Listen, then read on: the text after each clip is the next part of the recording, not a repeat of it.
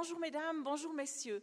Euh, nous abordons aujourd'hui le quatrième volet de notre cycle consacré à Darwin, euh, qui pourrait être placé sous le signe de l'exposition euh, qui a lieu actuellement au Palais de Rumine, Oh My God, avec toutes les tonalités que vous pouvez mettre là-dedans. Vous commencez sans doute à bien connaître le personnage Darwin, puisqu'on a déjà eu trois conférences scientifiques à ce sujet. La première, je vous rappelle, c'était M. Daniel Chery qui nous a raconté son voyage en Patagonie sur les traces de Darwin. Le deuxième exposé de M. Chapuisat nous a montré comment la théorie évolutive de Darwin permettait d'expliquer certains comportements, bien sûr pas tous, mais il a fait des parallèles assez saisissants entre les mouches et l'être humain. Et la semaine dernière, M. Jérôme Goudet nous a entretenu en fait de la théorie darwinienne à proprement parler et comment elle avait été élaborée et au fond euh, qu'est-ce que Darwin savait de son temps, qu'est-ce qu'il ne savait pas? Entre autres, ce qu'il ignorait totalement, c'était la notion de gène. Il se bornait à parler d'hérédité. Alors aujourd'hui, on change un peu de registre et on va parler en fait de la façon dont la théorie darwinienne est reçue euh, par les scientifiques et aussi par certains courants religieux. Vous savez qu'il existe un mouvement qui s'appelle le créationnisme, qui, je vous présenterai tout à l'heure M. Arnold, qui va vous parler de ce mouvement, euh, qui consiste à prendre euh, la lecture de la Genèse au pied de la lettre et d'expliquer euh, la création par la création qui est montrée dans la Genèse. Vous avez aussi un courant qui s'est greffé sur le créationnisme qui est parti des États-Unis, qui s'appelle le dessin intelligent, mais dessin écrit D-E-2-S-E-I-N, c'est-à-dire dans le sens de but, où ce sont des gens qui acceptent l'évolution, mais il y a euh, le grand horloger cher à Voltaire qui est là derrière, qui contrôle au fond la finalité du projet. Il faut savoir que cette quatrième conférence, euh, elle a peut-être failli ne pas avoir lieu quand on a discuté du programme des cours à Connaissance 3, on voulait rendre hommage à Darwin à cause de l'année Darwin.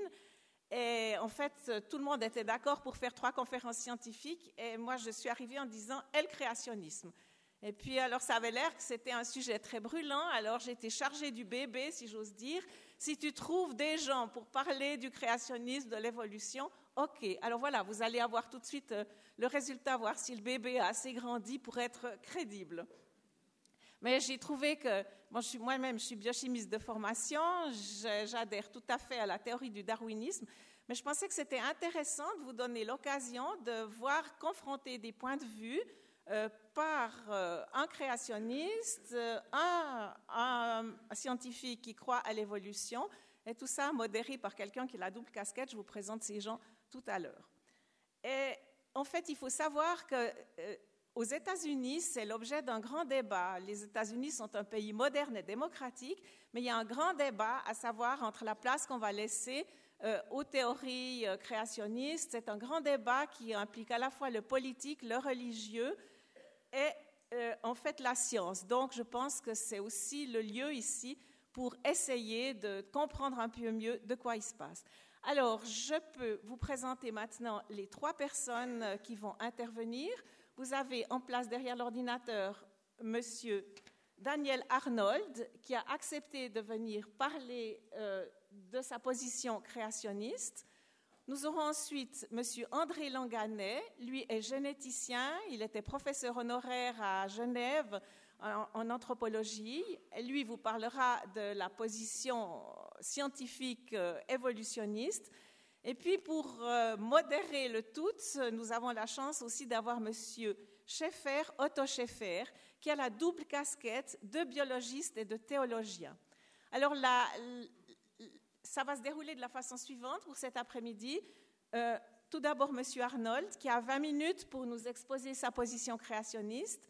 Idem pour Monsieur Langanet, 20 minutes. Et puis ensuite, Monsieur Schaeffer animera un débat entre les deux et après, vous pourrez poser toutes les questions que vous voulez en indiquant précisément à qui vous souhaitez vous adresser.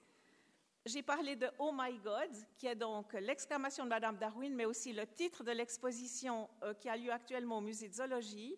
Et Connaissance 3 organise une visite guidée le mardi 26 janvier à 14h, sous la conduite de M. Chery. Et vous trouverez des feuilles à la sortie pour vous inscrire si vous le souhaitez. Je remercie chaleureusement les trois conférenciers et je laisse la parole à M. Arnold.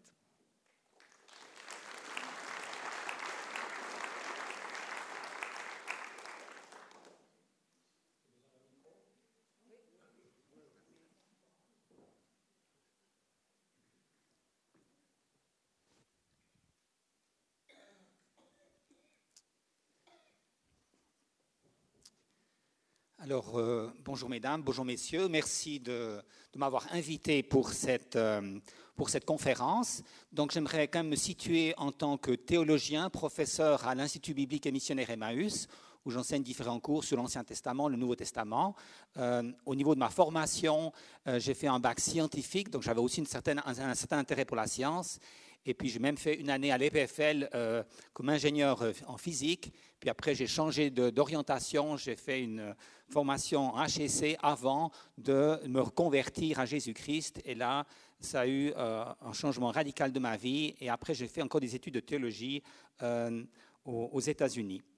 Alors, euh, pour, cette, pour cette présentation du créationnisme, c'est clair que si vous aviez en face de vous un, un, scientifique, il présenterait les choses peut-être un tout petit peu différemment. Mais ce que j'aimerais faire cet après-midi rapidement, une petite introduction sur les questions qu'on doit se poser par rapport aux origines.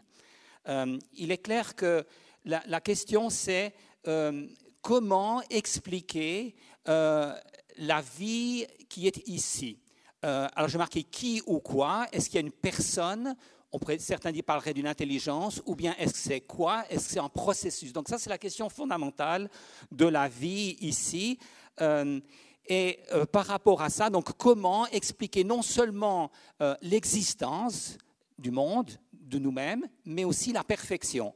Puisque partout où on regarde, on se rend compte que le monde est, d'une complexité absolument incroyable, que s'il y avait la moindre variation au niveau des, conditions climatiques, eh bien, la vie ne pourrait pas avoir lieu. J'ai mis euh, perfection entre parenthèses parce que, euh, de part et d'autre, on se rend quand même compte que ce monde n'est pas parfait, dans le sens qu'il y a un certain nombre d'imperfections, en particulier les maladies, la mort. On pourrait parler aussi des problèmes, des rivalités dans les hommes qui sont là, qui s'entretuent, euh, qui, détruisent les uns les autres. Alors, est-ce que c'est Dieu ou est-ce que c'est le hasard? Donc, ça, c'est la question fondamentale euh, qui est sous-jacente à la question qui est posée euh, Darwin descend-il d'Adam ou du singe? Donc, c'est simplement la question de l'existence même. Après, une autre question, un peu différente, c'est sur le comment. comment est-on arrivé au monde dans lequel nous sommes aujourd'hui? S'agit-il d'une évolution naturelle, d'un processus naturel qui euh, s'étend, on pourrait dire, de manière régulière, ou sommes-nous face à des actes créateurs? Donc j'ai marqué ici au pluriel. Euh, bien sûr que certains pensent, certains chrétiens pensent à une évolution naturelle. Ils disent c'est Dieu qui a donné l'impulsion au départ et ensuite, comme le bon horloger, il a laissé la montre poursuivre son cours, la machine a fonctionné d'elle-même ou est-ce que Dieu, au contraire, est intervenu à plusieurs moments? Donc on parle ici d'acte créateur. Donc c'est une autre question euh, qu'on doit se poser. Euh, maintenant, quelle attitude avoir par rapport à ces questions sur l'origine? Euh, Alors c'est des questions qui sont complexes, on en connaîtra tous, puisque cela s'est passé il y a très très très très longtemps. Est-ce que l'homme est capable de dire quelque chose avec certitude concernant le passé lointain? Ou est-ce qu'au contraire, on doit être extrêmement prudent dans ce domaine Dire oui, on constate certaines évolutions aujourd'hui, mais est-ce qu'on peut maintenant extrapoler dans le passé? Et plus on remonte dans le passé, plus on doit être prudent, prudent puisqu'on euh, n'a pas de témoignages d'hommes qui peuvent nous dire ce qui s'est passé. Donc, grande humilité d'un côté. Donc, ça, c'est mon attitude personnelle par rapport aux questions des origines. Être extrêmement prudent et humble euh, avant d'affirmer quelque chose. Et en même temps, si euh, Dieu s'est révélé, et la, Bible nous parle de Dieu qui s'est révélé aux hommes, donc là, d'un coup, ça change la donne. Ce n'est pas l'homme qui est livré à lui-même pour essayer de comprendre comment les choses se sont faites, mais c'est Dieu qui se révèle aux hommes. Et donc, il s'agit d'écouter ce que Dieu a dit. C'est clair qu'on doit faire attention de ne pas en rajouter à ce que Dieu a dit ou en enlever. On pourra aller au-deçà de ce que Dieu a dit ou en deçà de ce que Dieu a dit. Donc il s'agit d'être, respectueux de la révélation que Dieu nous a donnée et de nous laisser guider aussi par, euh, cette révélation. Alors, le plan que je vous propose, il est en quatre points. J'aimerais tout d'abord parler de Dieu, euh, pour vous dire pas seulement d'un Dieu créateur, mais de dire aussi quelles sont ses caractéristiques euh, d'après la Bible, et en particulier d'après le premier chapitre de la Genèse. Ensuite, dire quelque chose sur l'homme, qu'est-ce que la Bible dit sur l'homme, et entre autres sur la création de l'homme. Puis quelques remarques sur la recherche scientifique, et ensuite sur la recherche des origines, qui est euh, la question qui nous intéresse cet après-midi. Alors tout d'abord, à propos de Dieu, euh, le, texte de la Genèse, euh, je ne vais pas relire ici le chapitre 1 de la Genèse, mais simplement dire que dans la Genèse, Dieu est présenté comme le Dieu souverain qui fait les choses avec une, facilité déconcertante. Alors, il est clair que les, premiers chapitres de, de, la Bible sont là pas d'abord pour nous parler du processus, mais de la personne. Qui est à l'origine du monde? Quel est ce Dieu? Et Dieu se manifeste, se révèle euh, par la manière dont il a fait les choses. Et il est dit, euh, Dieu parle et la chose est là. Par exemple, si je lis euh, le, le, chapitre 1 de la Genèse au verset, au verset 6, c'est le deuxième jour de la création, Dieu dit qu'il y ait une étendue entre les eaux pour séparer les eaux des eaux. Dieu fit donc cette étendue, sépara les eaux qui sont en dessous de l'étendue avec les eaux qui sont en dessus. Il en fut ainsi. Dieu appela l'étendue ciel. Il eut un soir, il eut un matin. Ce fut le deuxième jour. Et puis, à plusieurs reprises, chaque fois quand Dieu fait les choses, comme conclusion à la journée, on dit que euh, Dieu vit que cela était bon. Donc on voit que Dieu fait les choses avec une facilité euh, déconcertante. Euh, il met en place les différents aspects de la création. Euh, tout ce qu'il fait est bon. Il ne s'agit pas de revenir en arrière et de corriger, mais chaque jour, à quelque part, ajoute à la progression de ce qu'il a fait. Et puis, euh, il y a donc la notion de structure et de diversification et de sens. Dieu crée les choses avec un sens. Le monde, la vie n'est pas quelconque, elle a un sens, et c'est ce qu'on lit dans le premier chapitre de la Genèse. C'est clair que ce premier chapitre de la Genèse, ou l'image qui nous est donnée de Dieu dans ce premier chapitre de la Genèse, se retrouve dans toute la Bible. Dieu est celui qui guide l'histoire des hommes et qui donne un sens à l'histoire des hommes.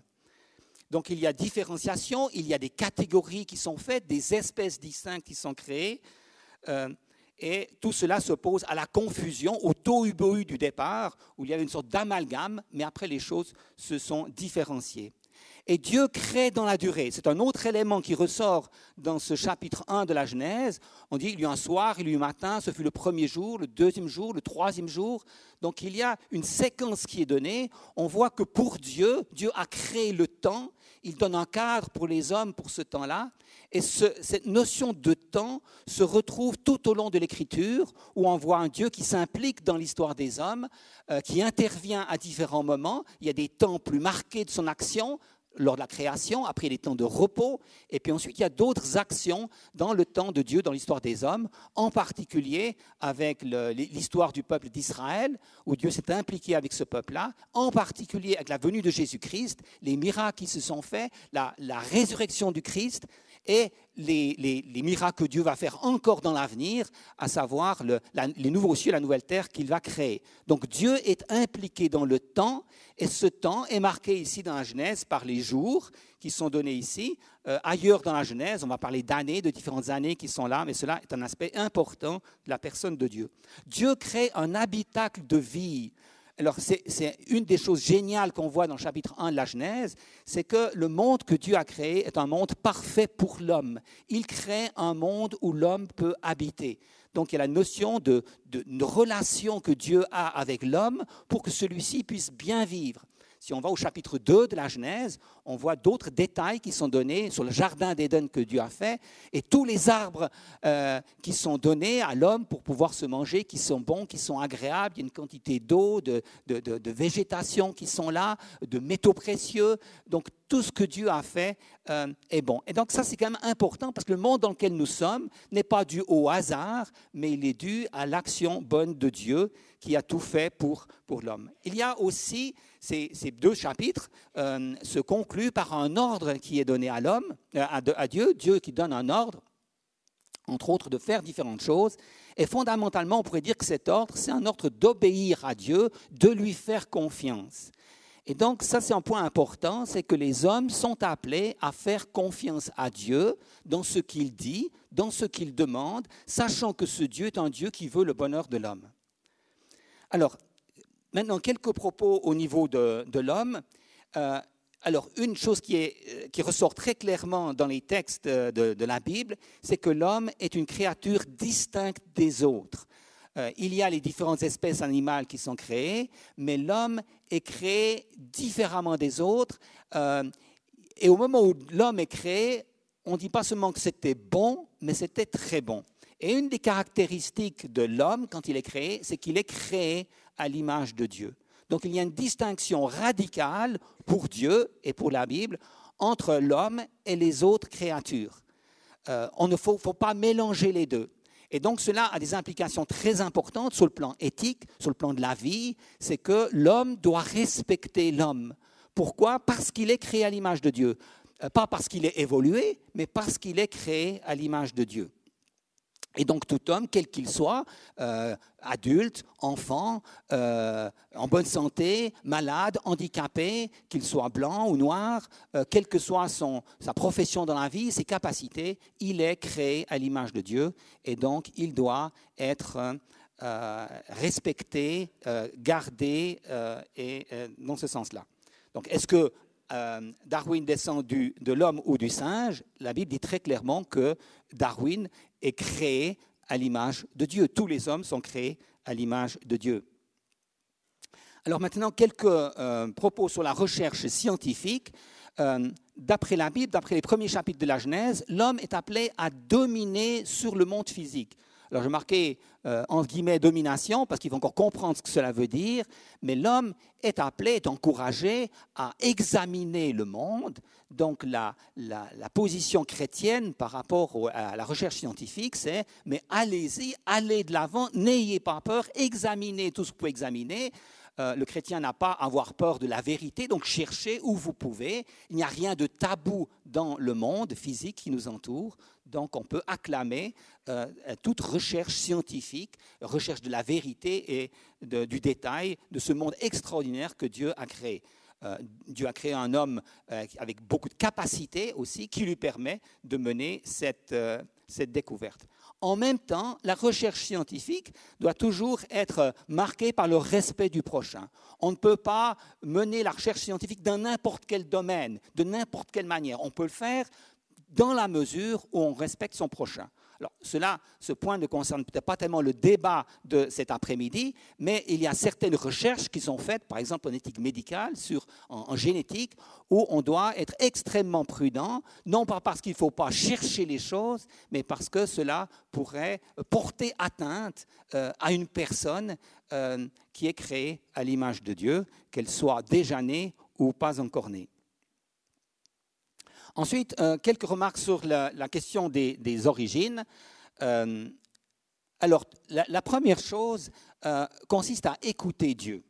Puisque nous sommes extrêmement mal placés aujourd'hui pour penser au passé lointain, puisque il y a tellement peu de choses que nous pouvons connaître avec assurance, si Dieu a dit quelque chose, nous devons écouter ce que Dieu a dit. Bien sûr, Dieu a dit, a révélé des choses sur sa personne, mais il a aussi dit des choses sur la manière dont il les a faites. Donc le chrétien peut observer le monde, mais en même temps, il doit écouter ce que Dieu a fait. je n'arrive ici à ce qu'on appelle vraiment des positions créationnistes, c'est-à-dire essayer d'élaborer un modèle sur la base d'une part de l'observation du monde physique. Il faut observer, on peut observer soigneusement, méticuleusement, mais attention aux conclusions qu'on va tirer il faut faire une distinction entre les, faits qu'on a découverts et les conclusions auxquelles on arrive. Et en même temps, le chrétien doit se dire, mais euh, Dieu s'est exprimé, il nous a dit comment il a fait euh, les choses dans le passé, donc nous devons essayer d'élaborer un modèle en tenant compte de ces deux aspects. Et donc les, positions créationnistes pourraient se marquer par peut-être trois caractéristiques euh, parmi beaucoup d'autres, mais qui, qui, marque quand même euh, cette approche, c'est la, conviction que nous avons des espèces distinctes. Donc bien sûr qu'on va, on regarde autour de nous, on cherche, on regarde, on constate qu'il y a des espèces distinctes. On regarde au niveau des fossiles et on, on constate qu'il y a aussi des espèces distinctes.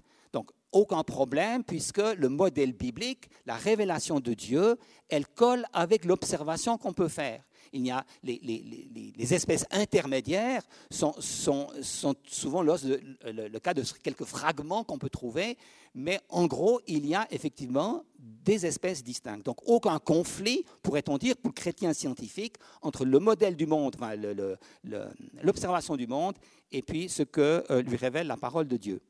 Ensuite, un autre aspect qui est important, c'est la dimension d'un déluge mondial. La Bible nous parle au chapitre 6, 7 et 8 d'un déluge qui est venu sur le monde entier, qui a recouvert le monde entier et euh, qui s'est retiré. Donc le, scientifique chrétien va se dire, mais s'il y a eu ce déluge mondial, euh, quelles sont les traces ont laissé, qu'a laissé ce, déluge? Et donc les, scientifiques chrétiens qui travaillent euh, avec le modèle créationniste vont essayer de peut-être de voir comment certaines observations pourraient expliquer, euh, pourraient entrer dans le cadre de, ou pourraient s'expliquer par un déluge mondial.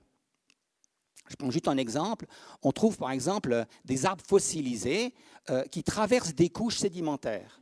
Et alors on se dit, mais comment se fait-il que ces, arbres fossilisés qui sont dans position verticale traversent des couches sédimentaires? C'est clair que l'hypothèse qui dit que l'arbre euh, a été, enfin, que ses couches se sont déposées progressivement les unes euh, année après année, siècle après siècle, euh, explique très mal la fossilisation de cet arbre. Pour qu'un arbre puisse être fossilisé ainsi, il faut qu'il soit recouvert rapidement. Comme l'arbre traverse des couches sédimentaires, on peut dire qu'en tout cas à cet endroit-là, cet arbre a été pris dans une catastrophe. Et donc, il y a différents signes de catastrophe euh, qu'on peut trouver. Le fait qu'on trouve, par exemple, des fossiles marins au sommet des montagnes euh, est un autre indice qui colle avec l'approche biblique qui nous présente donc un, déluge mondial. Et puis, euh, il y a la question des, dates, de la datation qui est importante aussi. Et puisqu'on parle d'un côté de millions d'années et de l'autre côté, quand on parle du texte biblique, de la Genèse, on parle de de milliers d'années. Alors, est-ce que c'est 4 000 ans, est-ce que c'est 5 000 ans, est-ce que c'est 10 000 ans? Euh, Après, la question d'interprétation du texte biblique, est-ce qu'on peut penser que parmi les généalogies qui sont décrites, est-ce que certaines, est-ce que toutes n'ont pas été euh, indiquées? Donc là, parmi les créationnistes, certains parlent de 6 000 ans, d'autres parlent de 10 000 ans, d'autres parlent de 20 000 ans, mais on est très loin des millions d'années qui sont proposées dans, beaucoup de schémas euh, évolutionnistes.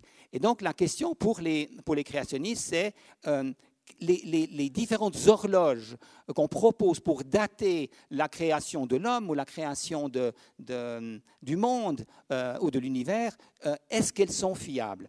Et à ce niveau-là, euh, certains créationnistes ont, fait des recherches. Ils ont constaté que parmi les différentes horloges qui permettraient, par exemple, de dater l'âge de la Terre, les, données sont extrêmement différentes. Par exemple, là, c'était une, estimation qui était faite d'après l'apport des cours d'eau aux océans au niveau du sodium, du chlore, du magnésium, etc.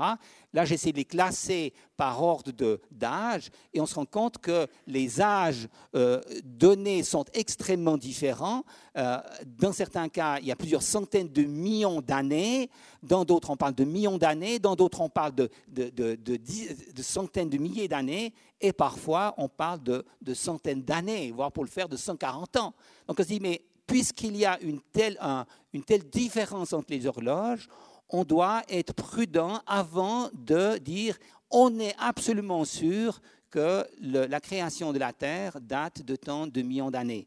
Alors là, j'ai donné juste un tout petit extrait de ces, questions de datation. Bien sûr qu'il y a d'autres éléments, mais l'idée générale, c'est que euh, par rapport aux, données qu'on peut observer aujourd'hui concernant l'âge de la Terre, les données sont tellement diverses, allant parfois d'un âge, très récent de la Terre et parfois d'un âge très euh, ancien de la Terre.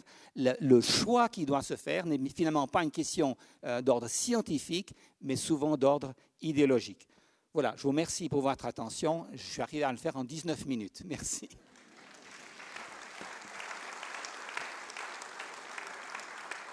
Alors, merci à M. Arnold. Euh, je vais introduire M. Langanet en disant Est Dieu créa Darwin Alors, la parole, c'est aussi le, titre d'une brochure qui a été publiée euh, par des dominicains à Genève. Je vous la laisserai à la, à la fin, vous pourrez en prendre note et si vous voulez la commander. Alors, Monsieur Langanet, à vous de relever le défi des milliards d'années.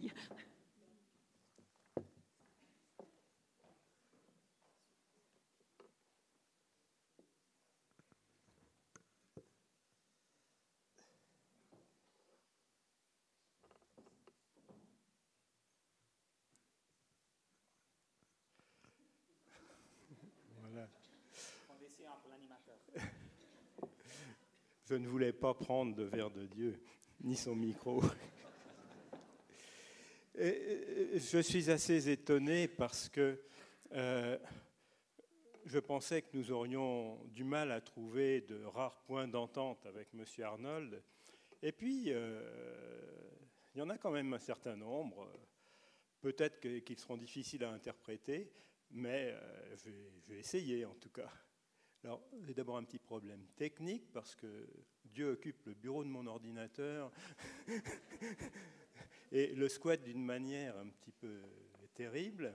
Alors, j'ai quand même appris une nouvelle dont je ne sais pas si je dois la considérer comme bonne ou pas euh, pendant cette intervention, c'est que moi aussi j'ai été créé à l'image de Dieu, mais dans mon cas, manifestement, il a raté son coup.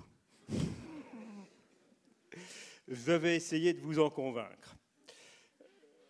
Alors pour ça, il faut que je retrouve ma présentation. Elle est là. Et on va la lancer. Voilà.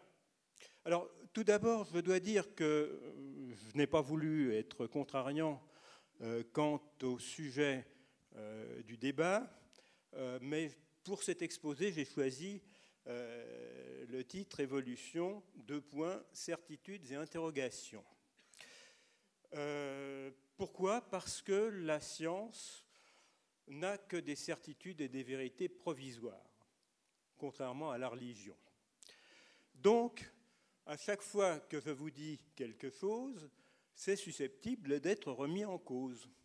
Et j'essaierai de m'abstenir de vous parler de choses qui ne constituent pas une certitude raisonnable des scientifiques dans l'état actuel de la science, sachant que l'état de la science demain ou après-demain sera différent de ce qu'il est aujourd'hui. Parmi euh, les, les sujets qui ont été le plus discutés, mais je vais quand même vous dire pourquoi je ne voulais pas de ce titre Darwin descend-il d'Adam ou d'un singe? Parce que Desmond Morris a très bien répondu à ce slogan. D'abord, Darwin n'a jamais dit lui-même euh, que l'homme descendait du singe, c'est ce qu'on lui a fait dire, mais lui n'a pas dit les choses comme cela. Et deuxièmement, euh, Desmond Morris a très bien répondu à, à cela en disant que l'homme ne descend pas du singe puisque l'homme est un singe. J'avais envie de commencer mon exposé par mes bien chers frères, mes bien chères sœurs. Parce que c'est la leçon de l'histoire de la vie. La leçon de l'histoire de la vie, c'est que tous les humains, tous les membres d'une même espèce vivante descendent d'ancêtres communs. On a quelques désaccords avec M. Arnold sur le nombre de ces ancêtres, mais enfin, peu importe. Mais la deuxième leçon de la biologie et de l'histoire de la vie, c'est que toutes les espèces vivantes, les platanes, les vers de terre, et nous, descendons d'ancêtres communs.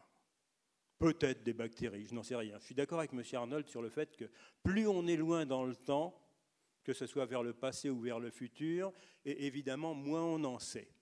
Donc je ne vous parlerai pas j'ai horreur en tant que biologiste de tout ce qui est trop petit, trop grand. J'aime pas trop l'astronomie, contrairement à certains. J'aime pas les, discours sur les origines lointaines, parce qu'effectivement, on ne sait pas grand-chose.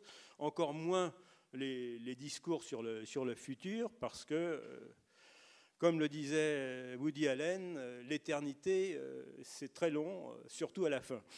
Alors, je ne m'intéresserai pas à l'éternité, je ne m'intéresserai qu'à ce qu'il y a autour de nous et en essayant de voir quelques certitudes, mais je vais d'abord faire un petit peu d'histoire des sciences, euh, parce que quand même, cette histoire, il ne faut pas la négliger.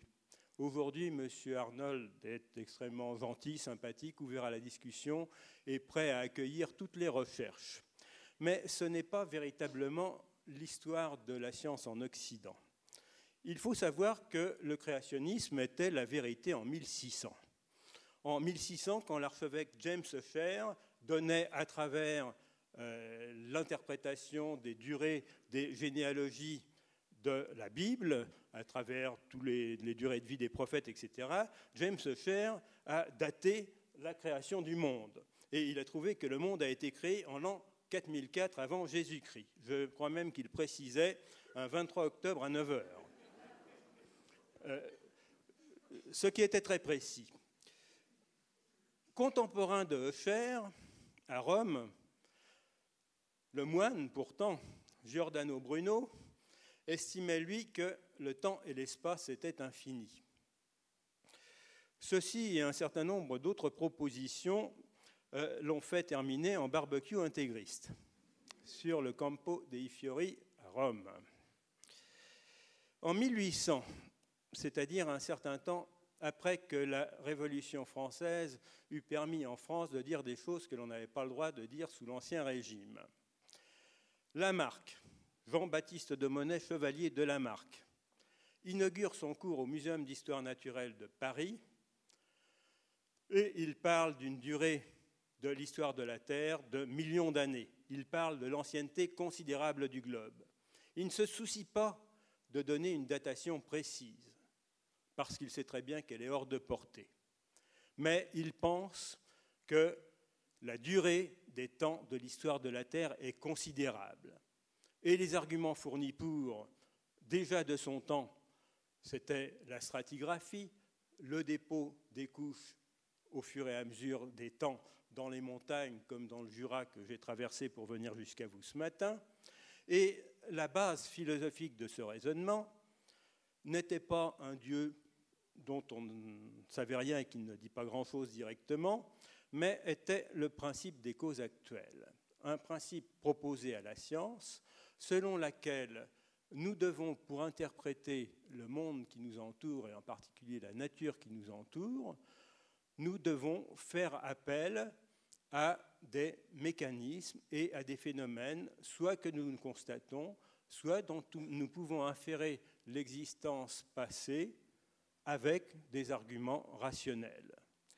Ce principe était déjà utilisé par tous les philosophes des Lumières et par des gens comme Buffon, par exemple, qui avaient certainement pressenti euh, la théorie de l'évolution, mais à une époque à laquelle on se retrouvait au cachot si on euh, donnait des théories du genre de celle-là. Maintenant, nous avons évidemment en plus les datations par la physique nucléaire qui donnent des dates variables avec des précisions qui décroissent quand on s'éloigne dans le temps, mais qui, contrairement à ce qui a été dit précédemment, donne une chronologie sur laquelle à peu près tout le monde se met d'accord et qui met d'accord en particulier les géologues qui font de la stratigraphie et les physiciens qui font ces, datations indépendamment de la stratigraphie. Alors, le statut actuel de ceci est vérifié. Si demain quelque chose vient infirmer cela avec des arguments autres qu'une intervention divine, on est prêt à tout remettre en question. Mais pour le moment, ce n'est vraiment pas le cas. Donc certains fondamentalistes très rares, et certainement pas les grandes églises euh, protestantes et même catholiques, euh, les grandes églises ne remettent pas du tout en cause euh, cette très longue durée des temps géologiques et les dépôts des fossiles. Voilà, regardez ces couches de terrain, ce sont les couches de terrain de la région de l'Omo, de la vallée de l'Omo en Éthiopie et vous avez sur une dizaine de kilomètres d'épaisseur des sédiments, dont certains vont dater jusqu'à 6-10 millions d'années. Ce n'est que le début d'une histoire, et c'est là-dedans qu'on a trouvé des quantités de fossiles préhumains ou para-humains qui manifestement ont des parentés avec notre espèce, même si ce n'étaient pas des humains.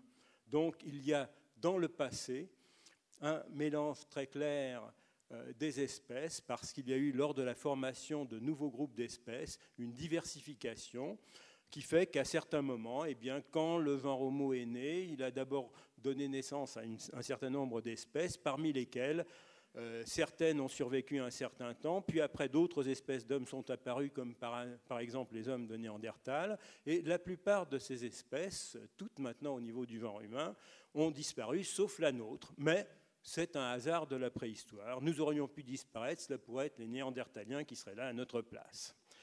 La deuxième partie du discours, si l'on admet cette position scientifique actuelle majoritaire d'une manière euh, écrasante dans la communauté scientifique, euh, les temps sont longs, ce qui permet d'envisager la transformation des espèces. La transformation des espèces est une vieille idée. Contemporain de faire, euh, Jules César Vanini, dit Lucilio, a très mal terminé. Euh, il avait proposé, entre bien d'autres choses, que l'homme était issu de singes. C'était pas mal pour 1619. Et, même si on ne le conçoit pas comme cela actuellement, il avait proposé que les animaux soient issus des végétaux. Ce qui est très prémonitoire par rapport à des découvertes beaucoup plus récentes de la biologie. Alors il a été rattrapé par l'Inquisition à Toulouse. C'était un prêtre italien qui a cherché refuge un temps chez les anglicans, les espérant plus compréhensifs que les catholiques de l'époque. Euh, et puis, comme ça ne marchait pas, il a refranchi la Manche. Il a été un temps euh, conseiller du nonce apostolique à Paris.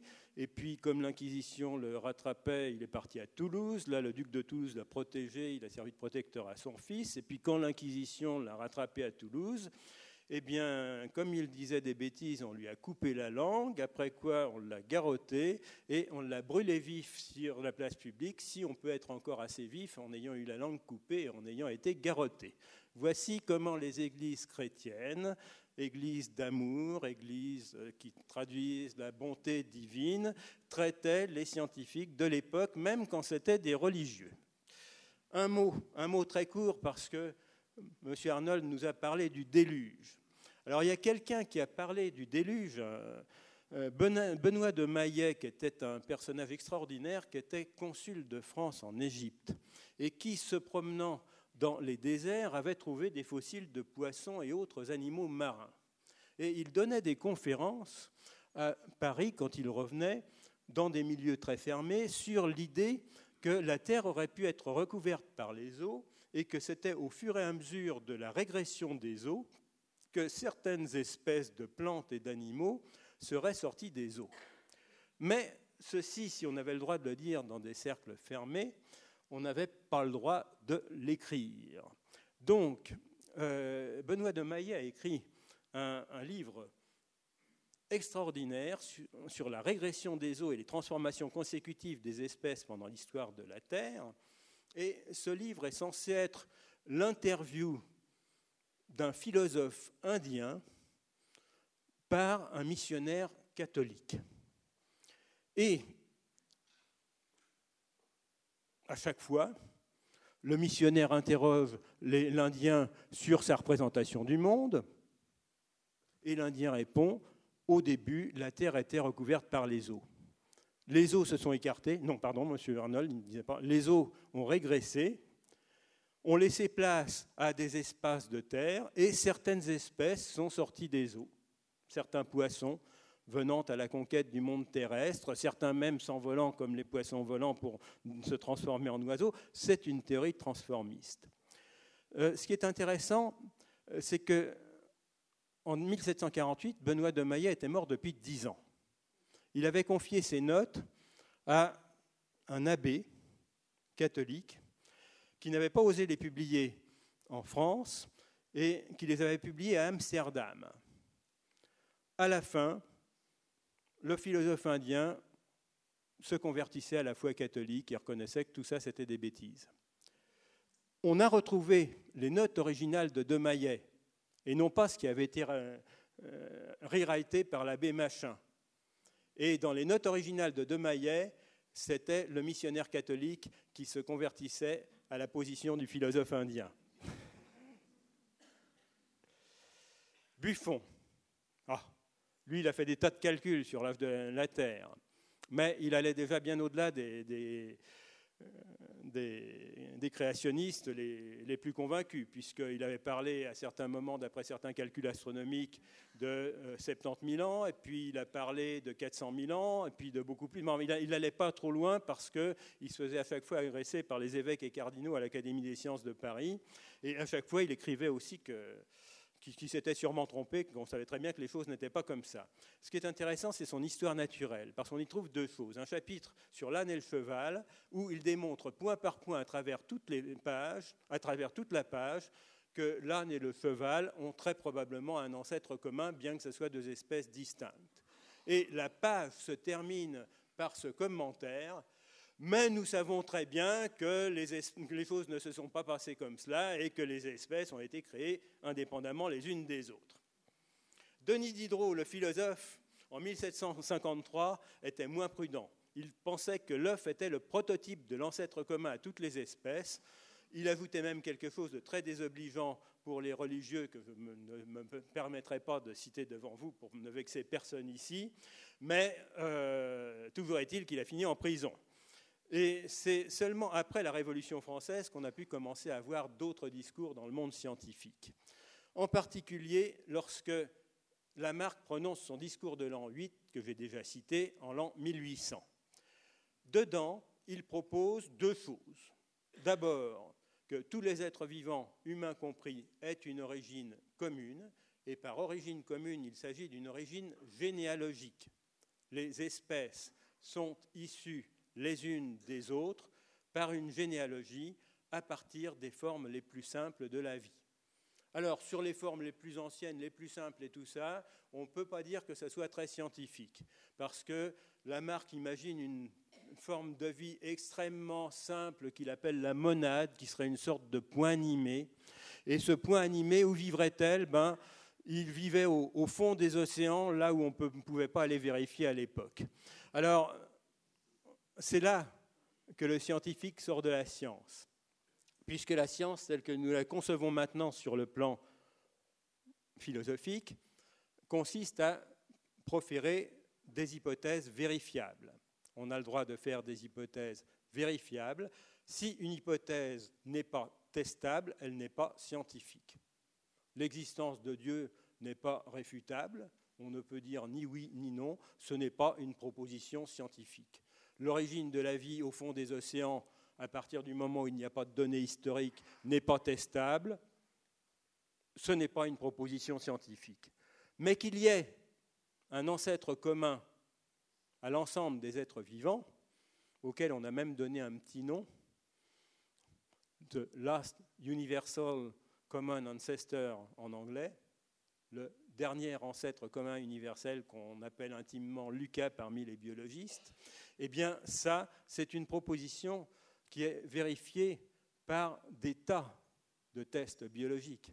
L'universalité des acides nucléiques, l'universalité des mécanismes de la réplication de ces acides nucléiques, tout un tas de mécanismes vitaux qui sont les mêmes de la bactérie à l'homme en passant par la baleine et le platane. Donc les preuves de cette théorie généalogique de l'ensemble des espèces, elles sont nombreuses. Lamarck reprend ça dans son traité de 1809, La philosophie zoologique, qu'il publie l'année même de la naissance de Charles Darwin. C'est pour ça que j'ai horreur de parler de darwinisme à propos de la théorie de l'évolution, parce que tout ce que j'ai dit précédemment a précédé Darwin. Charles Darwin naît, et pas dans cet état, hein, en 1809, c'est un bébé au sein de sa mère, hein, donc il n'est pas comme ça. Hein. Donc, tout est déjà écrit, sauf la théorie de la sélection naturelle qu'il va développer plus tard. Et c'est juste ce que nous célébrons, et j'insiste beaucoup pour qu'on célèbre à la fois la philosophie zoologique de Lamarck, qui est la première grande synthèse sur l'évolution des espèces, en même temps que la naissance de Charles Darwin, qui attendra 1858 en co-auteur avec Alfred Russel Wallace pour proposer à la Société linéenne de Londres des communications sur la théorie de la sélection naturelle, un mécanisme important, pas le seul, pour la formation des espèces nouvelles. En 1859, Charles Darwin publiera tout seul L'origine des espèces par voie de sélection naturelle. Il ne fait pas allusion dedans à l'origine de l'homme, et c'est pourtant ça qu'on va lui reprocher après. Et ce qui déplaît le plus, et qui va déchaîner en particulier tous les religieux contre lui, c'est que c'est dans cette origine des espèces que, d'une manière bien timide, vous allez trouver la première réfutation du, finalisme. Du finalisme qui est la clé de ce dessin intelligent que voudraient réintroduire aujourd'hui certains créationnismes. On cherche la main du créateur, Darwin l'a cherché pendant 30 ans. Il cherche la main du créateur parce qu'au début, il est extrêmement croyant.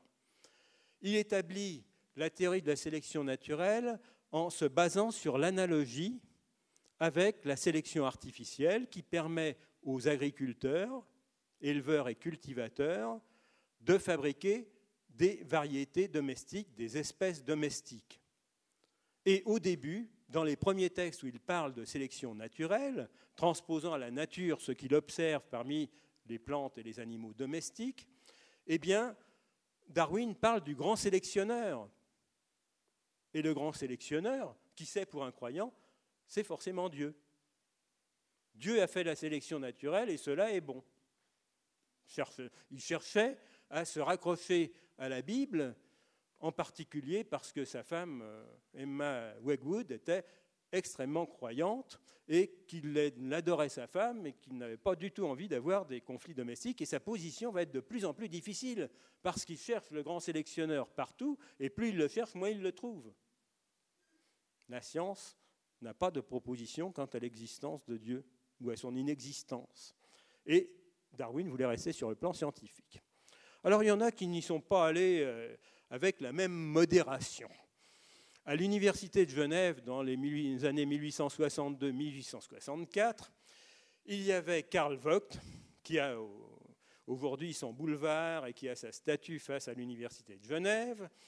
Euh, Karl Vogt était un élève d'Agassiz, un scientifique neuchâtelois créationniste émigré aux États-Unis. Mais Karl Vogt était socialiste, matérialiste, ami de Bakounine, un des fondateurs de l'anarchisme, et il était profondément darwinien. En 1862-64, il publie ses leçons sur l'homme, sa place dans la création et l'histoire de la Terre. Et là-dedans, très clairement, l'homme fait partie du schéma de la théorie généalogique de l'origine des espèces. Et une citation que j'aime bien de Karl Vogt, c'est que Karl Vogt préfère être un singe évolué plutôt qu'un Adam dégénéré.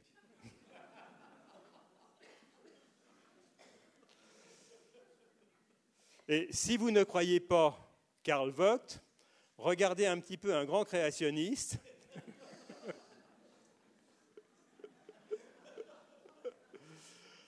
George W. Bush, ex-président des États-Unis, était effectivement créationniste. Et j'ai simplement mis cette image euh, pour évoquer deux ouvrages de Darwin sur la fin de sa vie. En 1871, la sélection sexuelle et la filiation de l'homme, dans lequel il se mouille enfin pour expliquer comment l'homme a pu apparaître au milieu du monde vivant parmi les primates et parmi les autres singes.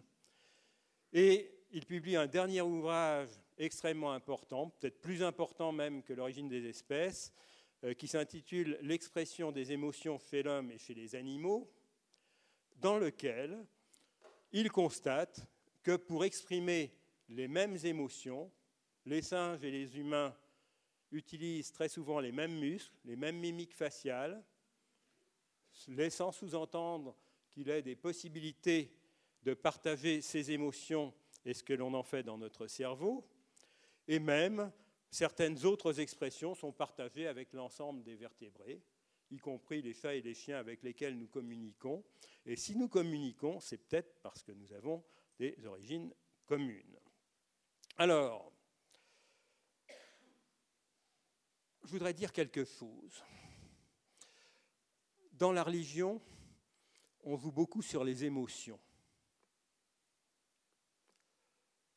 Dans la science, on essaye d'en jouer le moins possible. C'est une différence fondamentale. Pour être rationnel, il faut un petit peu laisser ses émotions au vestiaire. Quand on fait véritablement de la recherche scientifique, euh, c'est que l'on ne sait pas ce que l'on va trouver. On peut trouver n'importe quoi. Darwin cherchait Dieu, il ne l'a pas trouvé. Si on a des positions affectives, émotionnelles, si on détient des vérités qu'on n'est pas prêt à remettre en cause, comme l'existence de Dieu, il est certain qu'on ne pourra pas dialoguer avec quelqu'un qui, par principe, remet tout en cause. Mais ce que je voudrais vous dire, c'est que au niveau scientifique, chacun a ses émotions, il peut les partager avec son entourage, mais au niveau professionnel, nous avons à communiquer sur ce que nous croyons avoir démontré, et non pas sur une foi. Personnellement, je ne vous donnerai pas d'avis sur Dieu, je n'en ai pas, et je ne tiens pas à en avoir devant vous, même si quelque part j'en ai certainement un. Ce n'est pas mon métier, je viens devant vous, je fais mon métier. Alors, dans le texte que M. Arnold a présenté, il a distingué, mais il n'en a pas parlé, je m'attendais à ce qu'il en parle, il a cherché à distinguer micro et macroévolution, en disant la microévolution très bien, la macroévolution je ne suis pas d'accord. Parce que la macroévolution, effectivement, c'est celle qui permet de passer d'une espèce à l'autre.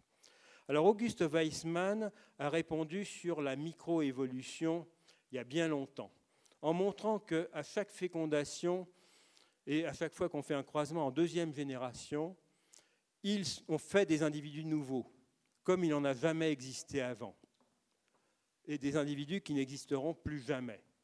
Ceci montre qu'une génération est forcément différente de celles qui l'ont précédée. La microévolution, elle est en marche, elle résulte des mécanismes de la génétique mendélienne. Mais la macroévolution, on la gardera peut-être pour la discussion, elle est démontrée depuis longtemps. Depuis qu'on a constaté d'abord qu'à partir d'eux semblables se développaient des êtres extrêmement différents du poisson à l'homme, avec des stades embryonnaires qui au début sont les mêmes et puis qui après deviennent fort différents, et puis quand après, des gens comme Walter Gehring à Bâle ou Denis Duboul à Genève et à l'EPFL ont trouvé maintenant les gènes qui créent ces différences, ces êtres différents construits à partir d'eux qui semblent très semblables. Ils ont trouvé ce moule intérieur dont parlait Buffon et qui fait que des œufs deviennent différents à l'âge adulte. Et je m'arrêterai là.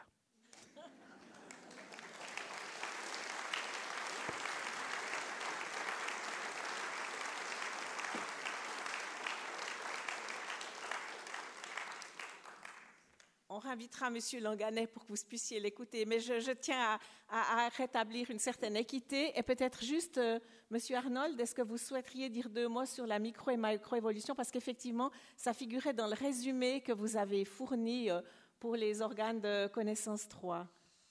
Alors, et puis ensuite, euh, je demanderai à M. Schaeffer de venir arbitrer le petit débat. Voilà, effectivement, j'avais marqué dans mes notes que j'avais transmises, euh, je parlais de micro et de macroévolution. Je n'ai pas parlé par, euh, manque de temps et par, euh, par oubli aussi.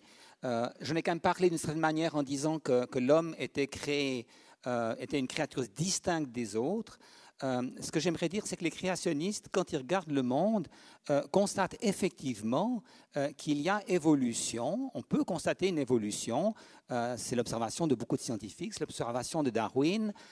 donc, on n'est pas contre l'évolution à ce niveau-là. On parle ici de microévolution, d'une certaine adaptation tous les hommes ont le même ancêtre, viennent d'Adam, et pourtant on est différents les uns des autres. Il y a une certaine adaptation qui se fait.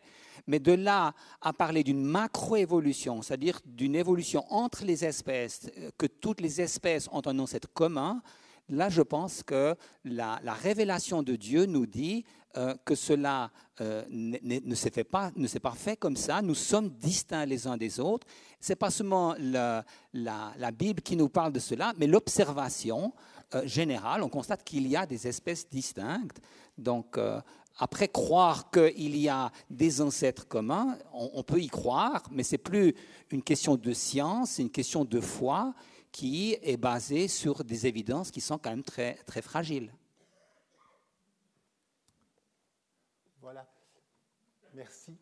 Euh, je crois qu'il serait plus facile pour moi d'être assis entre vous deux. En tout cas, là, c'est une disposition qui me paraît un peu curieuse.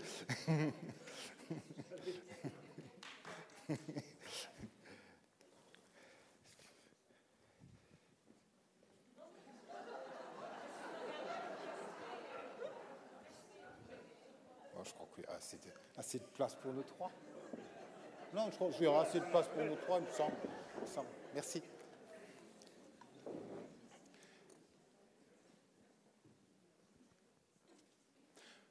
Alors, mesdames, euh, messieurs, le, terme d'arbitrage, arbitrer, j'ai un micro à moi, merci, euh, est peut-être un peu prétentieux.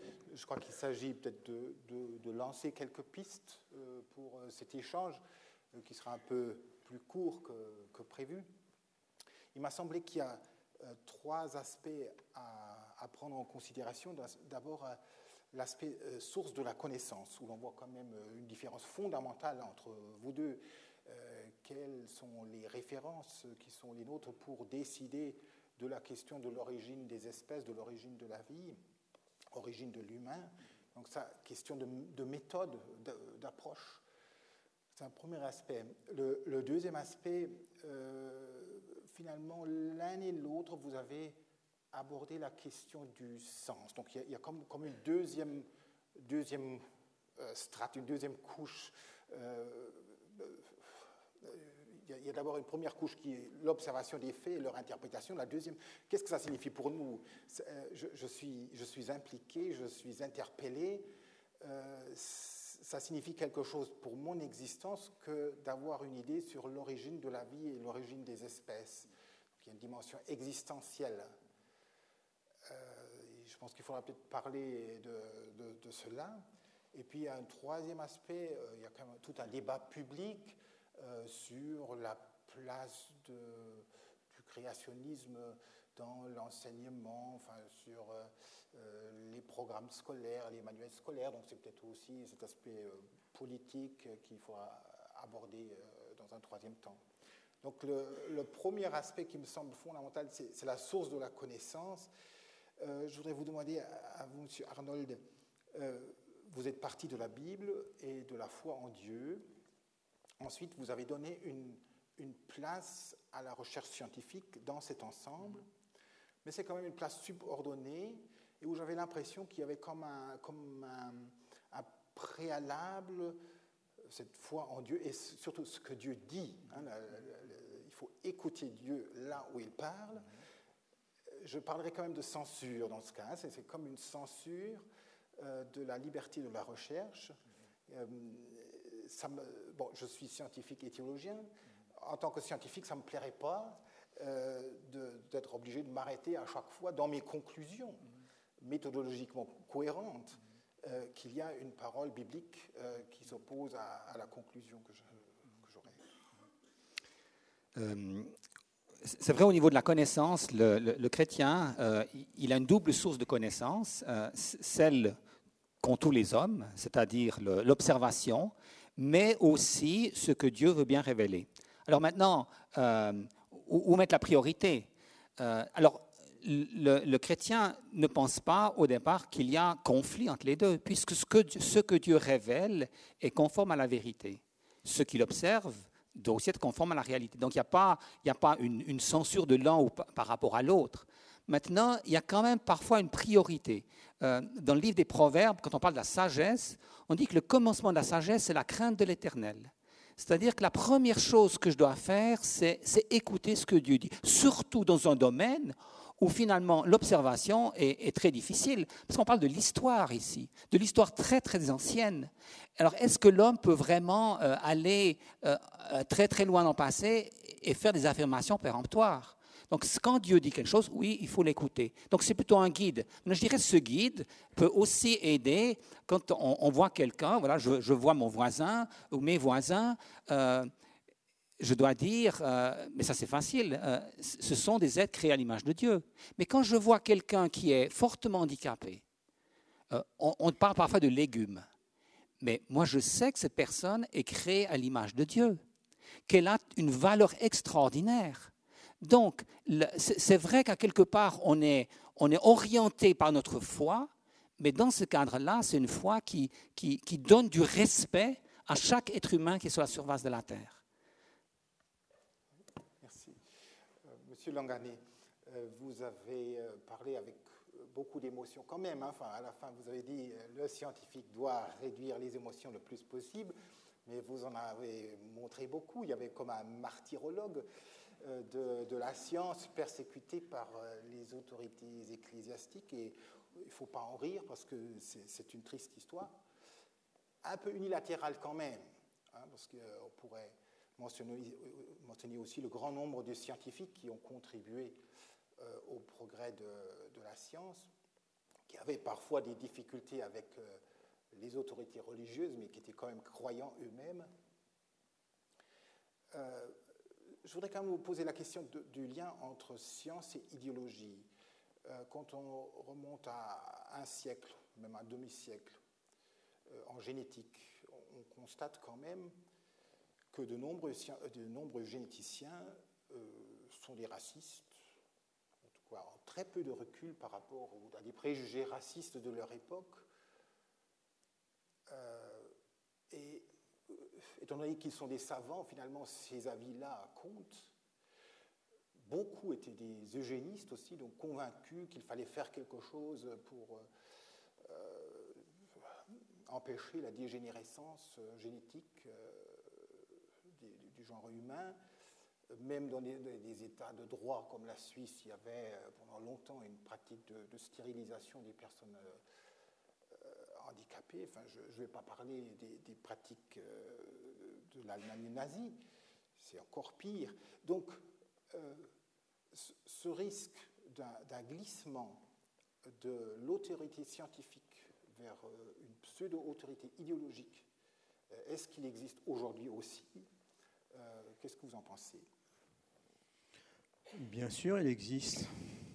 Dans le monde anglo-saxon, le, les partisans du tout génétique euh, sont absolument terrifiants. Quand ils introduisent des théories euh, comme la, sociobiologie euh, ou bien la, psychologie évolutionniste, on doit être extrêmement attentif. Il recommence le coup du darwinisme social, qui n'avait aucun rapport d'ailleurs avec Charles Darwin, qui n'a jamais écrit quoi que ce soit allant dans, ce sens.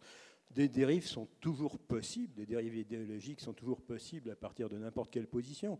Je voudrais juste dire que les choses sont un petit peu plus compliquées en pensant en particulier à l'histoire suisse de l'eugénisme. Parce que n'oublions pas qu'au début, euh, l'eugénisme n'a pas été du tout euh, créé par des, euh, par des bourreaux nazis. L'eugénisme était créé par des sociétés de médecins qui voulaient soulager les, souffrances humaines et qui rêvaient d'une société dans, laquelle on ferait disparaître la, misère.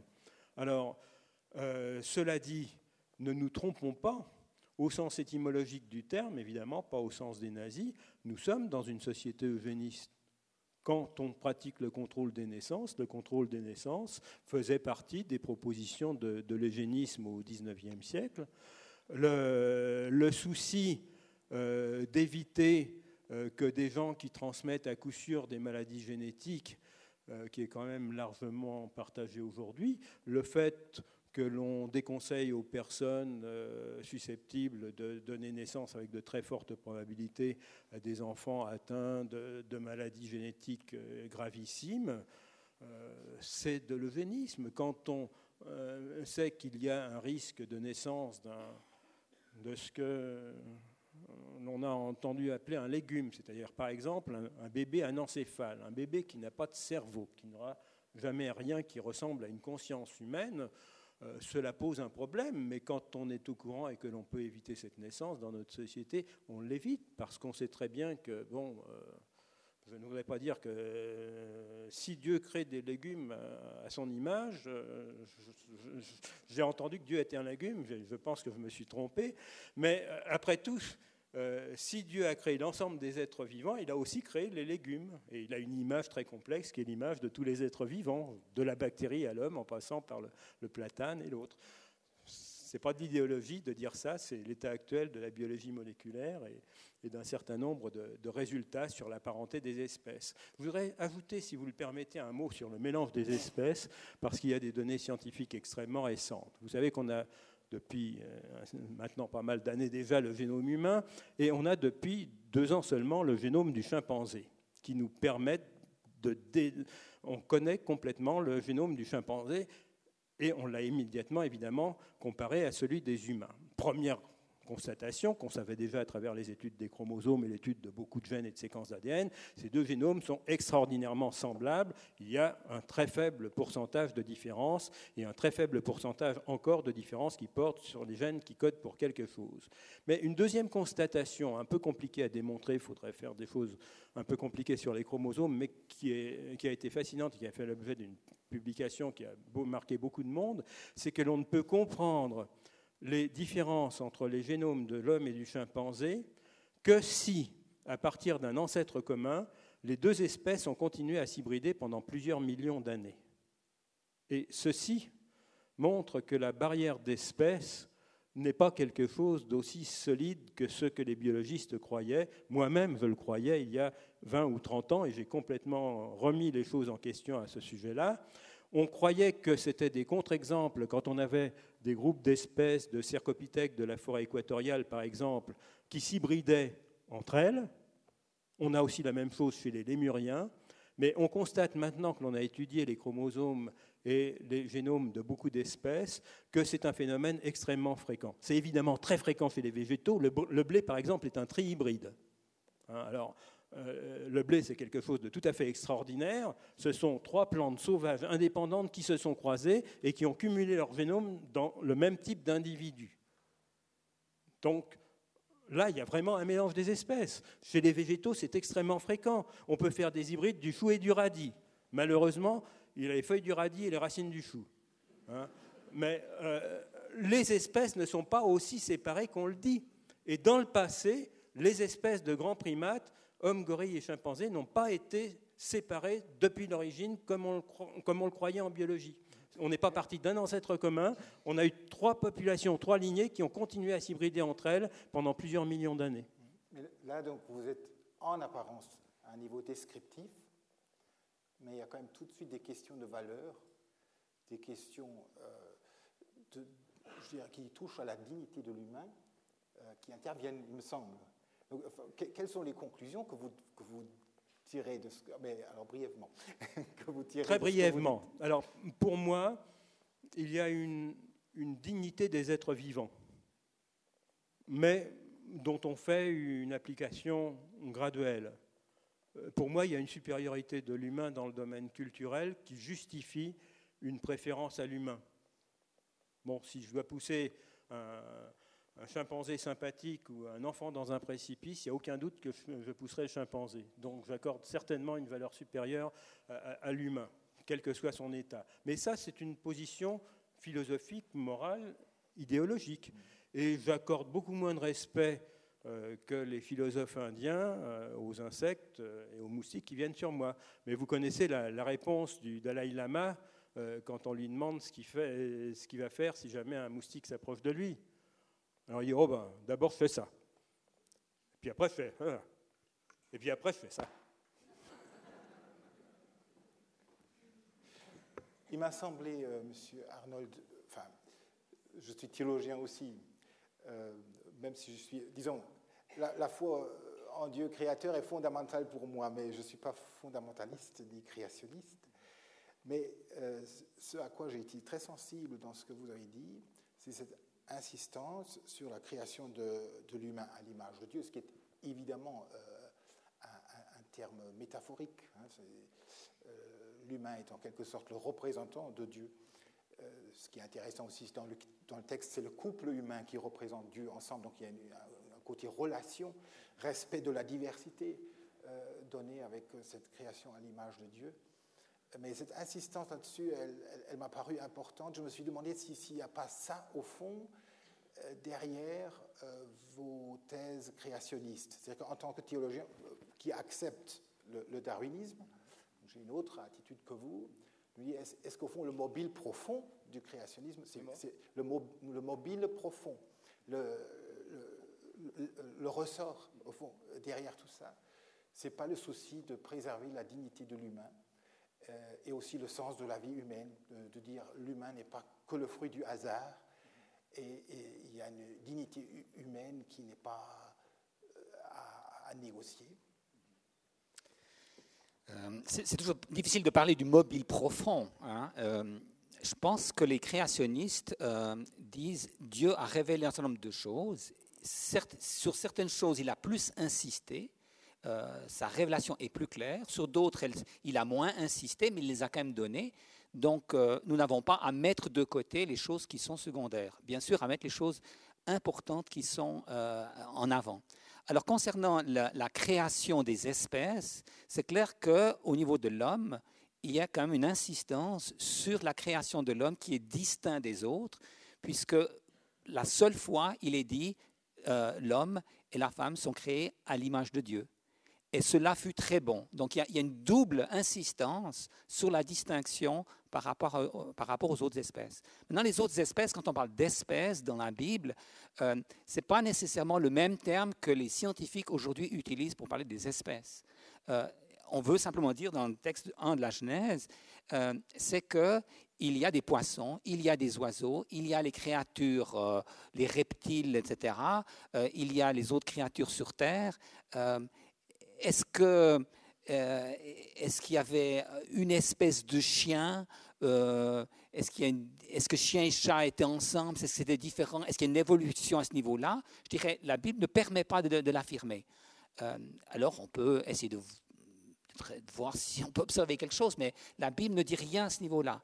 Mais elle insiste très fortement sur la distinction entre les, hommes et les autres, et les autres euh, créatures, en disant encore ceci, je dirais, c'est que la valeur de l'être humain, elle ne dépend pas de son stade, euh, son stade de développement. C'est pas parce que l'homme est évolué, intelligent, euh, doué d'une certaine manière qu'il a de la valeur. La valeur de l'être humain, elle dépend du fait qu'il est créé à l'image de Dieu.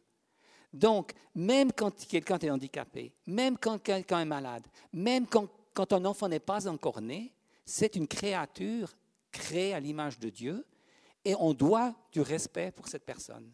C'est ça, c'est ça l'humanité euh, qui est très très importante.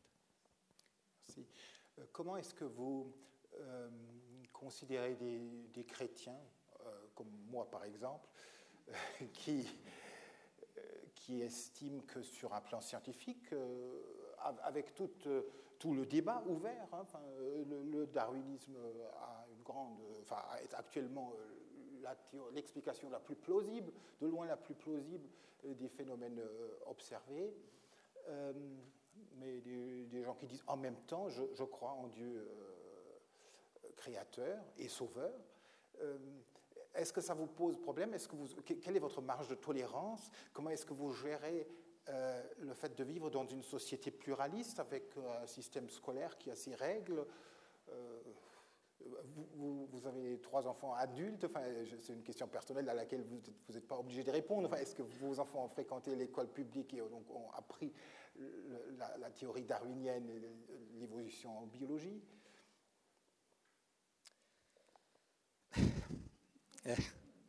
Disons, euh, comment me situer par rapport à, des, personnes qui ont des opinions différentes? Eh bien, euh, ben voilà, on, les écoute, on, réfléchit. Je crois que le,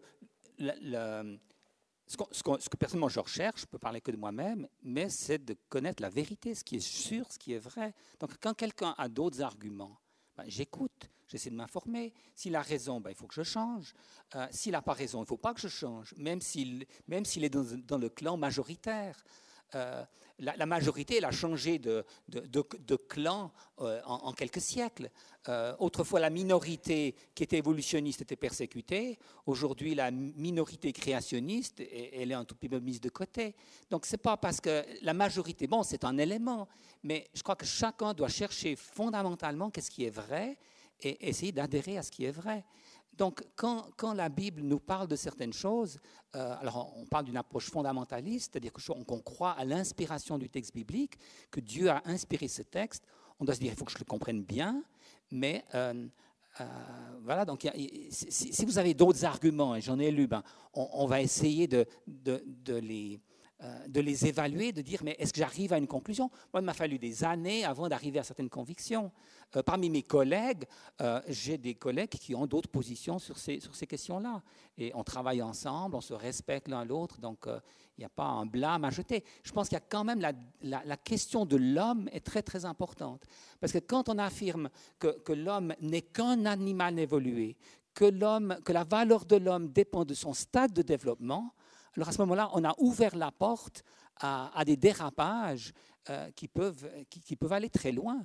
Si on dit que l'être humain est créé à l'image de Dieu, à ce moment-là, il y a quand même une, protection qui est, assurée euh, sur, sur l'ensemble des êtres humains. Après, il faut encore être conséquent avec ça. L'Église n'a pas toujours été conséquente. Euh, je crois qu'il faut peut-être passer aux questions du public.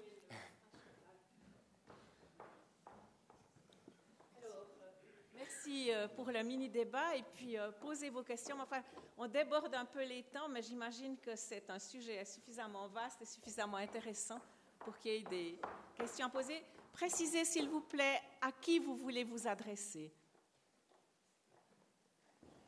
Une question aux théologiens. Vous, ce qui m'intéresserait, c'est de savoir comment vous pouvez vous forger cette certitude. Vous avez dit que ce qui vous intéressait, c'est la vérité, je crois que c'est Aristote qui disait que la certitude, c'est la, forme euh, subjective de la vérité. Je trouve que c'est formidable qu'on puisse changer tout d'un coup euh, d'opinion. Mais j'aimerais savoir comment vous pouvez vous former cette certitude. Vous avez dit plusieurs fois que l'homme avait été créé à l'image de Dieu. Il y a sur Terre plusieurs millions et milliards de personnes qui pensent que euh, Dieu a été créé à l'image de l'homme. Et puis, il y a quand même qu'un milliard et demi de chrétiens qui se fondent sur la Genèse, alors qu'on est à peu près 7 milliards, donc il y a quand même pas mal de personnes qui pourraient ne pas être d'accord avec vous. Bon, alors sur, ce plateau, on a tous des convictions. Hein. je pense que les convictions qu'on a, elles ne sont, elles sont pas toutes apparues comme ça d'un jour à l'autre. C'est comme suite à, l'étude que ces convictions sont venues. Alors là, vous me posez des questions concernant les convictions sur, la Bible en tant que parole de Dieu. Euh, c'est un peu difficile en, une minute ou deux minutes de, développer cet aspect-là. Mais c'est clair que euh, plus j'ai étudié la Bible, plus je me suis rendu compte que euh, euh, ce qu'elle dit correspond à la vérité, soit sur le plan historique, soit sur le plan idéologique. Euh, il y a aussi une dimension surnaturelle qui, qui, intervient aussi, dans le sens que Dieu n'est pas seulement le Dieu créateur, mais aussi c'est le Dieu qui agit aujourd'hui et qui veut éclairer les hommes concernant euh, concernant euh, sa parole, euh, la Bible, la personne du Christ, par exemple. Donc il y a aussi cet élément-là. Donc c'est un petit peu difficile en, quelques minutes de, résumer la chose. mais je dirais que mes, mes, convictions, elles se fondent sur le fait que Dieu a parlé. Et à un moment donné, on fait confiance à Dieu. On, parle de foi.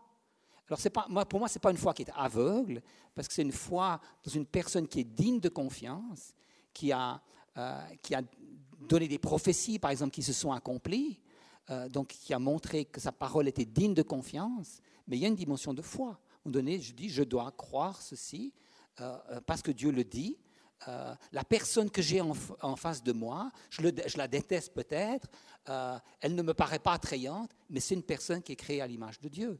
Alors il y a une dimension de foi qui intervient. Florence Péricloge, j'aimerais poser une question euh, surtout aux théologiens. Vous exposez une vue euh, du monde très anthropocentriste, en ce sens que l'homme est l'image de Dieu. La réciproque est probablement vraie aussi. Dieu est à l'image de l'homme. Alors, quelle est votre position par rapport à ça? Est-ce que ce n'est pas très arrogant d'affirmer ceci? Par ailleurs, euh, le biologiste a quand même aussi euh, exprimé euh, une position éthique par rapport à euh, sa position euh, par rapport au prochain. Il a dit qu'il ne pousserait pas euh, l'enfant dans le précipice, mais plutôt le chimpanzé. J'aimerais bien savoir euh, vos positions par rapport à ça. Merci.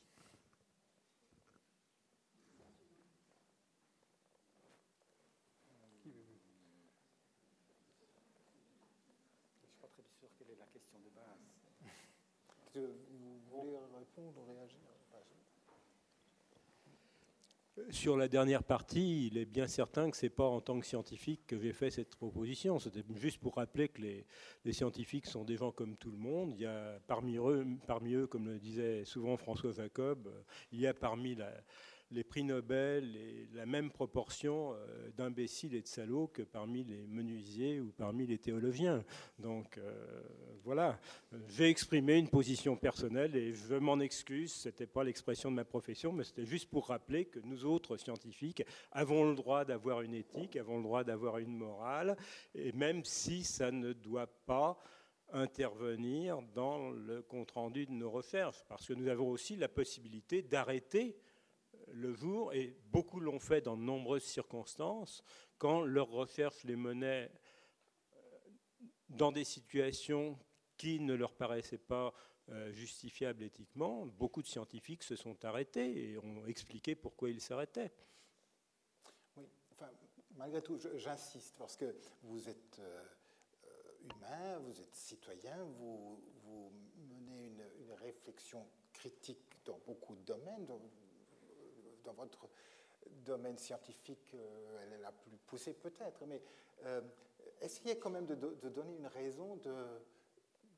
c'est peut-être une intuition que vous avez exprimée, mais, mais pourquoi? Ça, m'intéresserait d'en savoir un peu plus, enfin, même si c'est que des, enfin, des tentatives d'explication. Sur le sur, euh, l'exemple du, du, chimpanzé. Enfin, c'est des questions. Alors là, je vais vous faire une réponse totalement personnelle qui n'a aucun rapport avec la science. Euh, mais quand j'étais petit et que j'entendais des nouvelles catastrophiques à la radio ou à la télévision, euh, j'entendais parler de catastrophes qui se passaient à l'autre bout du monde et j'avais un bocal avec un poisson dedans. Et il m'est arrivé de me poser ce genre de questions stupides. Euh, si demain, euh, je devais appuyer sur deux boutons, avec l'un, je tue mon poisson, et avec l'autre, je fais sauter un de ces villages dont j'entends parler de la destruction tous les jours, je fais quoi? J'aimais beaucoup mon poisson, mais je condamnais mon poisson. Alors, euh, j'ai eu une éducation chrétienne qui m'a fort mal profité, qui, qui, a fait de moi un agnostic définitif. Euh, un certain nombre de curés qui m'ont fait faire pénitence en, mettant des cailloux dans mes chaussures, ce qui perçait mes chaussettes et ce qui me faisait prendre des baffes quand je rentrais à la maison au retour du catéchisme, m'ont vraiment dissuadé euh, des formes ordinaires de la religion pratiquée où j'étais à l'époque. Euh, mais cela dit, depuis, je crois qu'il y a une chose qui est extrêmement importante. J'ai d'abord une éthique du respect de la liberté de penser et de, la liberté de penser de tous, y compris de mes enfants. J'ai trois filles. Euh, je ne leur ai pas fait spécialement lire la Bible ou les évangiles, mais quand il y en a une qui a voulu les lire, euh, j'ai été le premier à lui fournir. Elle les a lus. Elle n'a pas été plus convaincue que moi, j'étais plutôt content, mais je n'ai pas cherché à l'influencer dans son jugement. Et ce qui me gêne dans les religions, c'est quand elles deviennent agressives, qu'elles font du prosélytisme. Et tout le monde sait que, euh, à l'heure actuelle, le vote de nos concitoyens euh, concernant les minarets ne m'a semblé être que l'image d'un refus de l'agressivité des religions. Les religions qui veulent s'imposer, où l'on veut aligner les paroissiens, euh, sont quelque chose qui sont incompatibles avec ma conception de la liberté de penser. Et on sait très bien aussi la manière dont sont éduqués aux États-Unis les paroissiens de certaines églises, et c'est à mon avis tout à fait contraire aux droits humains des femmes et des enfants. C'est en réponse à la question que J'aimerais revenir sur la, sur la remarque de, de Madame. Euh, D'abord, elle, elle a parlé que l'homme crée, crée Dieu à son image. C'est vrai. C'est vrai que nous, hommes, on, peut se faire une image de Dieu, mais, que vaut cette image? Euh, elle, vaut ce qu'on est, c'est-à-dire pas grand-chose. Euh, par contre, quand, euh, il est dit que Dieu crée l'homme à son image, ça c'est, ça c'est extraordinaire. Je dirais, c'est une bonne nouvelle, une très bonne nouvelle, parce qu'on vit dans un monde en recherche de sens. Mais qui sommes-nous? Nous, êtres perdus sur la planète, perdus dans l'univers, Qu'est- qu'est- qu'est-ce qu'on est? Or, la Bible nous dit que Dieu a créé l'homme à son image, c'est-à-dire, c'est pas que l'homme est Dieu, il l'a créé à son image, c'est-à-dire avec un, euh, c'est vrai que c'est un aspect anthropocentrique, c'est-à-dire que le monde a été, créé pour créer un espace de vie pour l'homme. Et donc, il y a une attention de Dieu pour chaque être humain qui est très importante et que nous sommes appelés à reporter sur les autres, pas à avoir cette, attitude de respect vis-à-vis des autres. Donc, euh, euh, il y a une grande différence entre Dieu qui crée l'homme à son image et l'homme qui crée Dieu à son image. Euh, je, vous remercie. oui. Je, je- je rappelle, je suis chrétien et je suis chrétien et aussi scientifique. Je suis chrétien et scientifique, mais en suivant ces interventions, j'aurais souhaité n'être ni chrétien ni scientifique à partir de des arguments donnés. Par exemple, euh, les émotions, comme le professeur l'a dit. Aujourd'hui, nous savons déjà que l'exemple même de la grippe aviaire, les experts ne s'entendent pas déjà. Et toute la population mondiale aujourd'hui vit dans les émotions à cause de ça. De même, même dans le niveau euh, christianisme, ca- les- les protestants qui sont partis de l'Église catholique et autres qui ont, entraîné, tous ces éléments. Je ne reviens pas sur tout ce qui se passe au niveau de, la religion dans le monde. Est-ce que vous vous pensez pas, et je, n'ai pas entendu un, message depuis euh, tout à l'heure, la notion de respect, de liberté et de paix. Est-ce que vous ne savez pas qu'aujourd'hui, dans notre monde, au XXIe siècle, nous devons donc repenser une nouvelle société et que chrétiens et, et- religieux, tous les religieux doivent s'entendre pour repenser te- cette nouvelle société parce qu'aujourd'hui, les jeunes même sont perturbés dans, ce qu'ils entendent. Parce que moi, je ne crois pas à un Dieu qui a deux pieds comme moi. Et, les scientifiques au- aussi ont beaucoup de, désordre dans leur domaine. Merci. Tout ce que je peux dire, c'est qu'il m'a semblé que euh, dès le départ de notre échange ici, cette, question du respect de l'autre était centrale, avec des, accents divers. Le, respect de l'autre qui pense autrement, euh, le respect de l'autre qui, est différent, qui, est faible. Il, me semble que, c'est une préoccupation vraiment partagée ici. Je vous remercie de, l'avoir souligné. Euh, je voulais situer les choses. euh, Pour moi, les deux ne sont pas concurrents, les deux sont ensemble. On ne peut pas être l'un contre l'autre. Alors pour ça, je voulais vous demander une chose. Où situez-vous la pensée On ne pense pas à ça. La pensée, c'est quoi? Ce n'est pas matériel. Les mathématiques, la seule science qui n'est pas matérielle, ce n'est pas un produit chimique. La pensée, ce n'est pas un produit chimique. C'est- Ça vient du spirituel. Des choses toutes simples. On tourne autour du pot, mais la pensée, ce n'est pas la quintessence du cerveau. Peut-être pour certains, c'est le cas, mais parlons du contenu de la pensée. C'est fondamental. Nous pensons tous. On ne parle pas de ça. Et ça, ce n'est pas matériel. Alors, si vous pouvez répondre.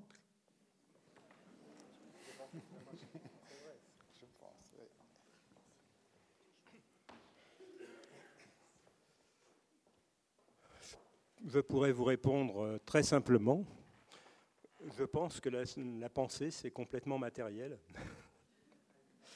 c'est complètement matériel parce que la pensée, c'est de l'information, que cette information, elle a un support, que ce support, ce sont d'abord les, supports de notre système nerveux euh, qui nous permettent de penser, euh, qui nous permettent d'avoir ce que nous appelons une conscience sans trop savoir ce que c'est, sans être capable de la définir, mais en en ayant tous l'expérience et en partageant cette expérience.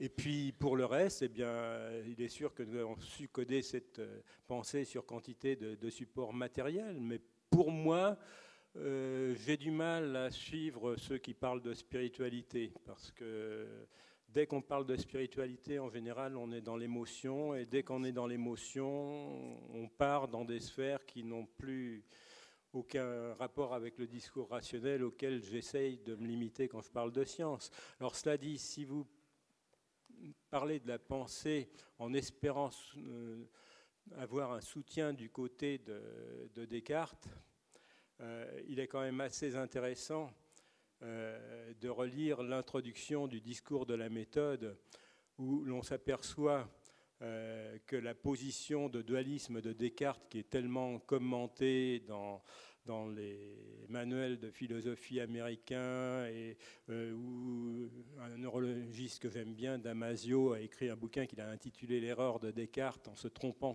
totalement sur l'interprétation de, de Descartes. Dans la préface du discours de la méthode, on comprend très bien que le principal objectif du dualisme de Descartes, c'est de séparer ce qui concerne l'âme qu'on vous laisse à vous les prêtres et laissez-nous le corps pour qu'on puisse dire ce que l'on veut dessus. Mais si vous allez dans les traités des passions du même Descartes, vous allez trouver des pages entières où il cherche à localiser soit les esprits animaux qui contrôlent les émotions, euh, soit le, le siège même de l'âme qu'il propose à certains moments de localiser dans l'épiphyse. Et là, on est très loin du, dualisme euh, qu'il donnait surtout comme argument pour ne pas avoir d'ennui avec les prêtres. Cela dit, il a quand même eu beaucoup d'ennuis avec les prêtres. La, remarque de monsieur est très intéressante parce qu'elle euh, elle, soulève la question d'un mystère. Il y a comme un mystère à quelque part de l'être humain qui n'est pas simplement matériel on n'est pas simplement un assemblage complexe de molécules. Il y, a, autre chose. Alors, on parle de pensée, on parle d'émotion, on parle d'esprit aussi. Donc, il y, a, un aspect de, l'être humain qui fait qu'il est autre que simplement matériel. Ce qui fait aussi sa dignité, justement. Euh, être créé à l'image de Dieu, ça veut dire qu'il y a, que dans l'être humain, il y a quelque chose qui permet à l'homme de répondre aussi à Dieu, euh, qui permet que les, relations d'amour qu'on peut avoir, ce n'est pas juste euh, des, vibrations au niveau de, euh, nos neurones ou, autre chose. C'est quelque chose de plus profond que cela. Alors, c'est complexe parce qu'en même temps, euh, on constate que quand on a certaines émotions, bien, voilà, notre cœur commence à battre plus rapidement, donc il y a une, dimension physique aussi. mais ce n'est pas parce que il y, a ce mystère, il, faudrait pas il faudra détruire ce mystère pour pouvoir tout expliquer sur le plan matériel. Je pense que c'est très important d'affirmer qu'il y a un aspect non matériel dans l'homme qui, donne toute sa valeur. Euh, c'est pas par hasard, je crois qu'on on parle maintenant de, ces questions qui, touchent à, la, question du, matérialisme, de l'idéalisme, donc à des questions philosophiques euh, fondamentales. et Darwin la réception de Darwin est beaucoup déterminée par le, soupçon euh, qu'il soit promoteur du, matérialisme. Une chose est certaine, c'est que euh, quand on parle de matière aujourd'hui, on parle d'une matière beaucoup plus, fine, plus spiritualisée, si je puis dire, euh, qu'encore au XIXe siècle. Les progrès des neurosciences font qu'on s'interroge beaucoup maintenant sur l'interaction entre les activités du cerveau et euh, par exemple le sentiment religieux. Et, là aussi, il y a toujours, malgré tout, les deux positions. Il y a, euh, comme quelqu'un a dit, les, neuro-athées et les neuro-apôtres. Hein. Euh, je, crois que c'est, mais, c'est, des, questions qu'on ne peut pas, qui ne sont pas simples à, résoudre et qui nous accompagnent et qui, qui touchent aussi à ce débat sur le darwinisme. Encore une dernière question, Madame. Non, j'aimerais savoir pourquoi vous mentionnez jamais ce Adam qui était dans le sujet de cette. Euh, pour vous, Adam, est le chrétien parfait, l'être créé par Dieu parfait, pour le mettre en exemple vis-à-vis du singe.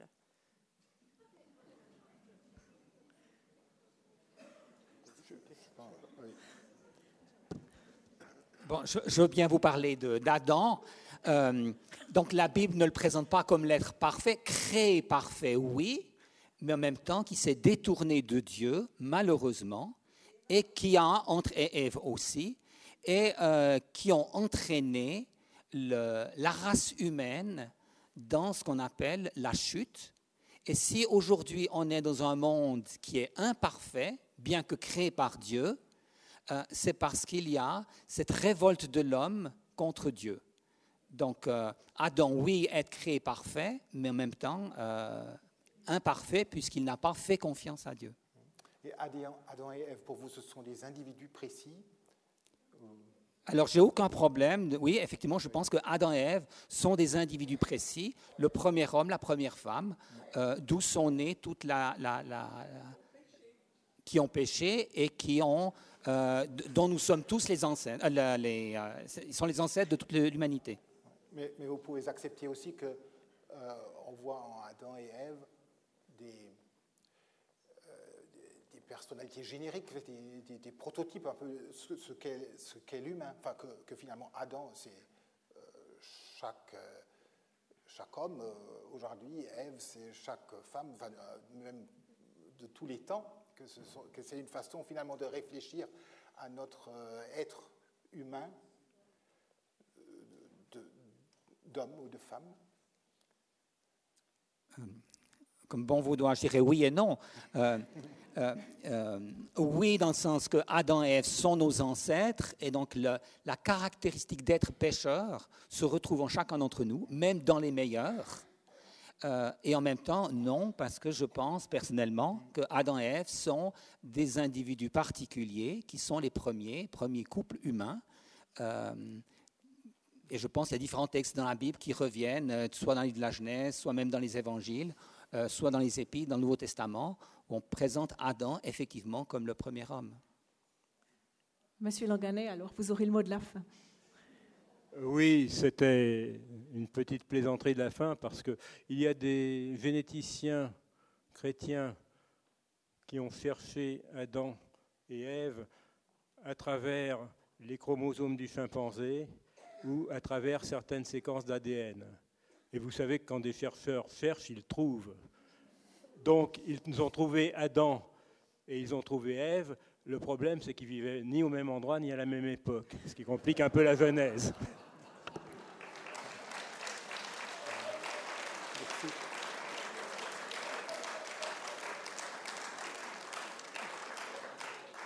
Voilà, nous arrivons au terme avec une pirouette que j'ai beaucoup appréciée, vous aussi. Euh, je pense qu'on peut remercier chaleureusement nos interlocuteurs pour la, qualité du débat et le respect mutuel dont ils ont fait preuve. Il est clair que euh, nous n'allons pas euh, réconcilier les créationnistes et les darwinistes, mais en fait, il ne s'agit peut-être pas de réconciliation. Je dirais que c'est aussi le, le mérite de l'esprit humain, c'est d'arriver à, à concevoir certaines choses et surtout à, à- dépasser un clivage qui ferait que celui qui pense pas comme moi est un imbécile. Et ça, je trouve que c'était une très belle démonstration de, de respect mutuel. Et je vous en remercie sincèrement. Je vous remercie aussi d'avoir participé si nombreux à ce cycle qui n'est pas fini. Monsieur Grobe vous entretiendra de l'évolution à sa façon euh, la semaine prochaine, c'est-à-dire l'évolution en musique de 1600 à nos jours. Ceux qui souhaitent poursuivre la discussion avec nos conférenciers peuvent le faire autour d'un café. Et puis je vous signale juste, euh, si vous voulez creuser le sujet de l'évolution de manière simple et rigolote, il existe un petit livre qui est sous forme de livre où vous pouvez charger en format PDF sur Internet. Je laisserai les références ici. C'est l'évolution du vivant expliquée à ma boulangère. Et je vous promets, c'est savoureux. Alors, bon retour chez vous et à la semaine prochaine pour la musique et l'évolution.